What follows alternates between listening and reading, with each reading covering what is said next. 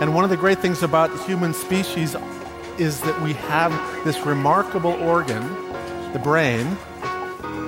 La tête dans le cerveau.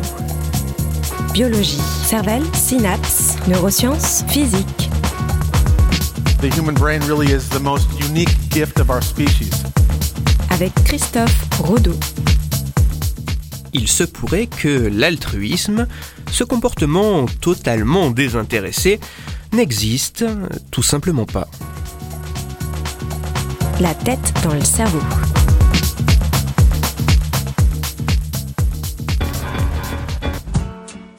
L'altruisme peut se définir comme le comportement caractérisé par des actes a priori désintéressés, ne procurant pas d'avantage apparent et immédiat à l'individu qui les exécute, mais bénéfiques à ou pour d'autres personnes. Les comportements altruistes facilitent le partage et la coopération humaine et permettent aux membres d'un groupe de survivre collectivement à diverses crises telles que des pénuries alimentaires ou des catastrophes naturelles. Cependant, l'adoption d'un comportement altruiste est coûteuse pour les individus qui la pratiquent. Elle implique le don de ses propres ressources, temps, argent, nourriture, et réduit ainsi la capacité de ces individus par rapport aux autres qualifiés de plus égoïstes. Ainsi, l'altruisme peut apparaître comme hautement paradoxal du point de vue biologique. Pourquoi donner de son temps, de son énergie et de ses ressources aux autres aux dépens de sa propre situation, voire de sa propre survie? De nombreux travaux ont montré que si l'altruiste, consciemment ou non, ne semble attendre aucun retour à court terme, son action sur le groupe pouvait, à plus long terme, lui être bénéfique. Des études plus récentes, dont certaines dont j'ai déjà parlé, sont venues nuancer cette idée d'une action totalement désintéressée même à court terme. En effet, adopter un comportement d'altruisme semble pouvoir avoir une action quasi immédiate sur le sentiment de bien-être et de bonheur de l'altruiste. Ainsi, la question qui continue de tarauder certains philosophes demeure toujours d'actualité. L'altruisme, totalement désintéressé, existe-t-il?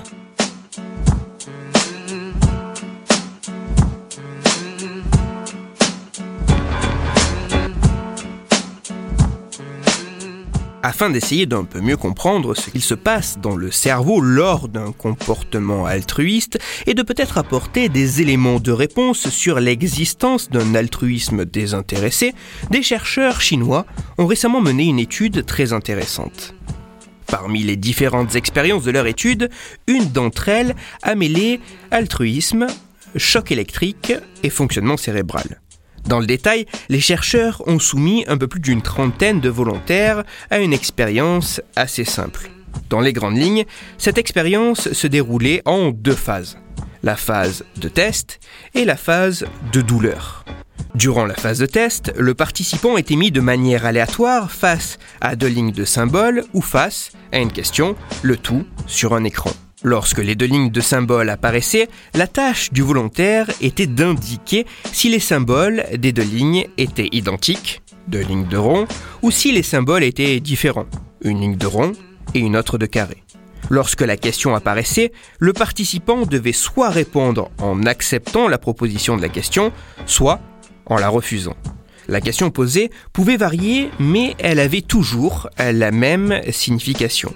Dans les grandes lignes, elle demandait si le participant était prêt à mettre une certaine somme d'argent de sa poche pour récolter une somme plus ou moins importante en faveur d'orphelins. Que cela soit après une session assez neutre, d'identification de symboles, ou plus altruiste, de dons d'argent, les volontaires devaient évaluer grâce à une échelle allant de 0 à 6 si leur décision avait été utile pour les enfants orphelins. Une fois cette session d'évaluation passée, la phase de test se terminait et la deuxième phase de l'expérience, la phase de douleur, pouvait commencer. Que le volontaire ait vu une suite de symboles ou une question, la phase de douleur était toujours la même. Dans un premier temps, un choc électrique était appliqué sur la main du participant. Et dans un deuxième temps, le volontaire devait évaluer, sur une échelle de 0 à 10, l'intensité de la douleur ressentie. Une fois la phase de douleur terminée, une nouvelle phase de test suivie d'une phase de douleur suivait, et ainsi de suite pour un certain nombre d'essais. L'ensemble de l'expérience se déroulait à l'intérieur d'une machine IRM afin que les scientifiques puissent mesurer de manière indirecte les variations de l'activité cérébrale des individus en fonction de l'accomplissement d'un comportement altruiste ou non, suivi d'un épisode douloureux. En comparant les éléments obtenus suite à une action altruiste ou plus neutre, les résultats sont assez fascinants.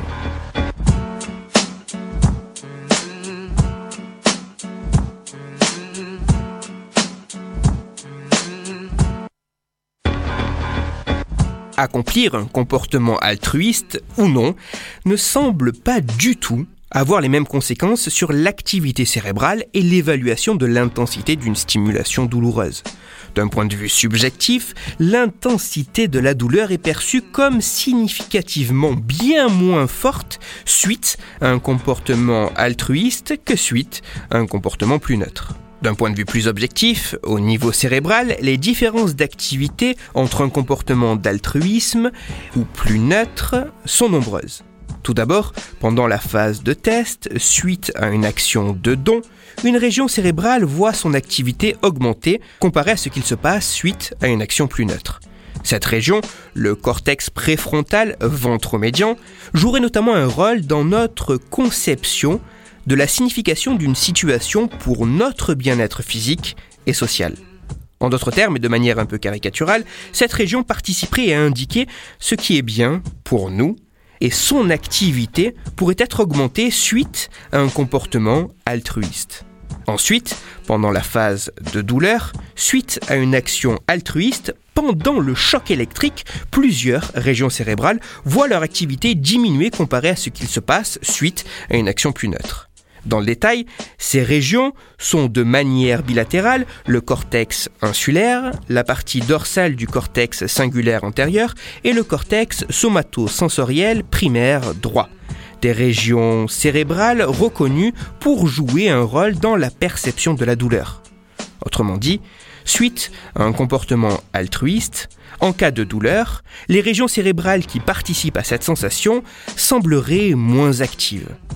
De plus, il apparaît que plus l'activité de la région participant à indiquer ce qui est bien pour nous est importante pendant la phase de don, et plus la réduction de l'activité des régions participant à la sensation de douleur sera forte lors du choc électrique. Et de la même façon, de manière plus subjective, plus les individus accomplissant un comportement altruiste estiment que leur action est utile, et plus l'activité des régions cérébrales liées à la douleur par la stimulation douloureuse sera atténuée.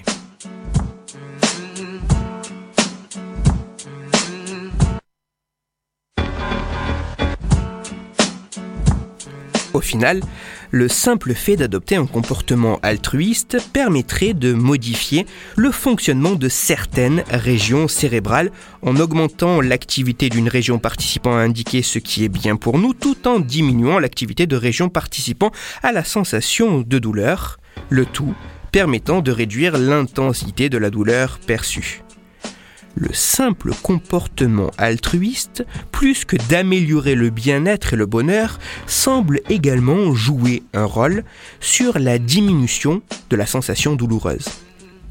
À la question, l'altruisme, le vrai, celui qui se fait de manière totalement désintéressée, celui qui se fait sans rien attendre en retour, existe-t-il?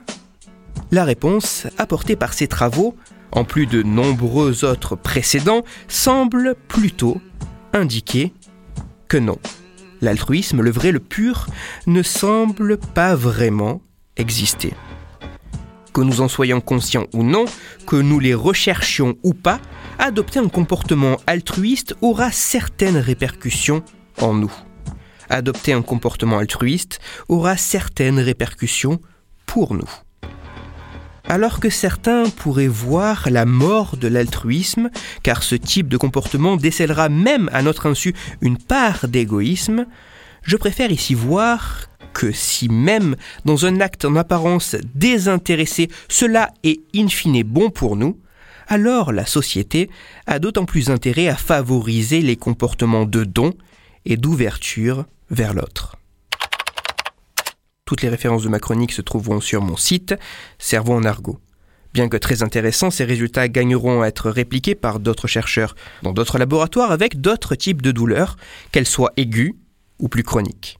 Pour approfondir la chronique d'aujourd'hui, je vous renvoie vers un article disponible gratuitement sur Internet, mais en anglais. Cet article a pour titre Is Altruism an Analgesic? Il est écrit par Christopher Bergland et il est à lire sur le site psychologytoday.com.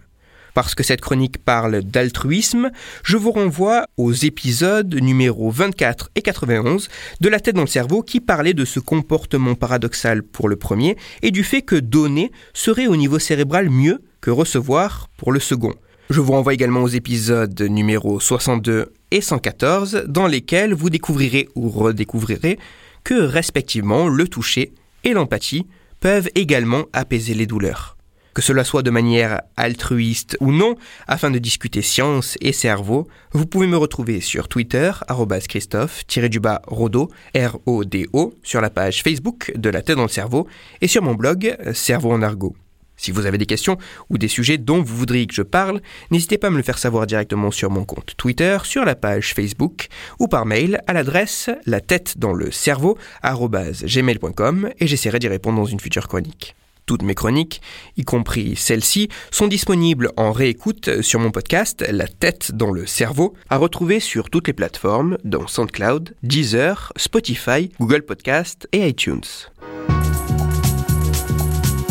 Christophe Rodeau.